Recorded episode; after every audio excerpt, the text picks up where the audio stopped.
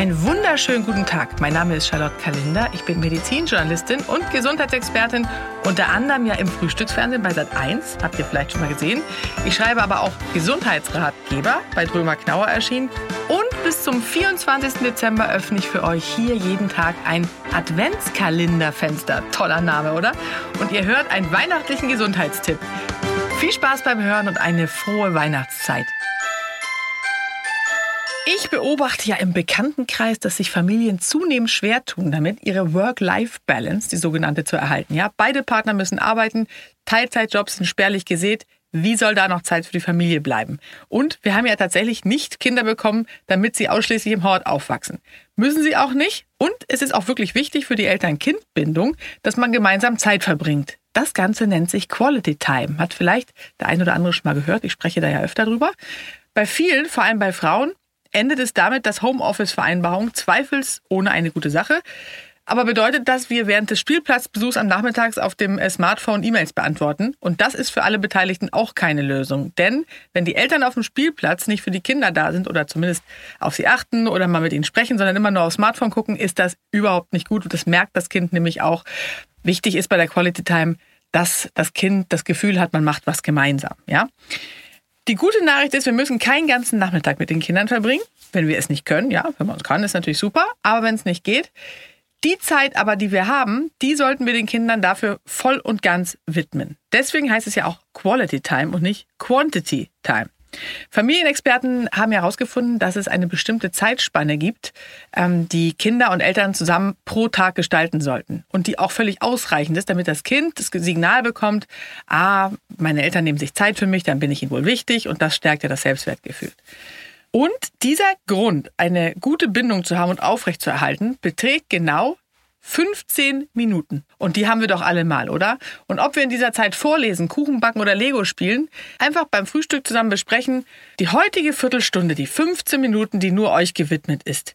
Was wollen wir da machen? Also man kann kuscheln, ein Buch lesen, ein Spiel spielen, was auch immer. 15 Minuten sind richtig lang. Wichtig ist, dass in der Zeit tatsächlich nichts anderes passiert. Also kein Blick aufs Smartphone, äh, am besten noch nicht vorm Fernseher zusammensitzen, sondern wirklich was zusammen machen. Und das ist dann das größte Geschenk für ein glückliches Kind. Wichtig ist in diesen 15 Minuten auch, wenn es denn möglich ist, dass wir die Kinder so viel wie möglich anfassen. Ja? Babys und Kleinkinder, das weiß man, die lieben Streicheleinheiten und können davon auch wirklich nicht genug davon bekommen. Wir Eltern wissen das natürlich und knuddeln und kraulen und äh, kitzeln instinktiv. Und wenn diese Art der Zuneigung oder Zuwendung fehlt, dann können sich Kinder auch nicht normal entwickeln. Ja? Die Haut ist ja das größte Sinnesorgan des Menschen und Studien haben tatsächlich ergeben, dass diese Mutter aller Sinne, wie man sie nennt, äh, schon bei ungeborenen Kindern entwickelt ist. Auf der Haut registrieren ähm, ganz viele Testkörperchen, das ist der Hintergrund äh, dieser Berührungstheorie. Jede Berührung leiten die ans Gehirn weiter und es bekommt das Signal, es ist jemand für mich da. Und das wiederum bedeutet Geborgenheit. Und neben der Versorgung mit Nahrung wächst ja ein Kind nur dann gesund auf, wenn es wirklich häufig gestreichelt und in den Arm genommen wird. Ähm, es gibt entwicklungspsychologische Studien, die die äh, positive Wirkung von Berührung bei Kindern nachgewiesen haben. Vor allem eben bei denen, die auffällig häufig trotzig waren. Und der Hintergrund ist, dass, das ist ganz interessant, Menschen fassen sich zum Beispiel selbst an, weil sie sich spüren müssen, um sicher zu sein, dass sie da sind. Das hat die Hirnforschung erwiesen, ja. Also und Erwachsenen, wir Erwachsenen, wir machen das unbewusst, indem wir uns durchs Haar fahren oder die Beine übereinander schlagen oder eine Hand auf den anderen Arm legen. Kinder können das aber nicht, ja. Und deswegen, also die haben, die haben das sozusagen noch nicht äh, professionalisiert und benötigen daher den Hautkontakt mit den Eltern. Sonst werden sie unruhig. Und diesen Mangel kompensieren Kinder ganz häufig durch trotziges Verhalten. Falls ihr also ein Kind habt, bei dem das der Fall sein könnte, dann unbedingt mal ausprobieren. Ich habe das selbst bei einem meiner Kinder gemacht, das etwas länger als nötig trotzig war und wichtig ist, dass man dann vorbeugend das Kind anfasst. Also es kommt aus der Schule, es ist noch nichts äh, passiert, äh, trotzmäßig, aber trotzdem schon das Kind in den Arm nehmen, anfassen.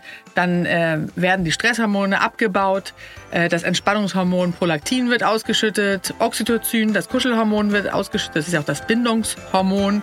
Und das sorgt für Entspannung, lässt Ängste und Sorgen verschwinden und hilft auch viel optimistischer in die Welt zu schauen. Also, ihr braucht darüber nicht mit euren Kindern zu sprechen. Einfach mal ausprobieren, die Kinder in den Arm nehmen, gerade jetzt in der Vorweihnachtszeit. Euer Adventskalender.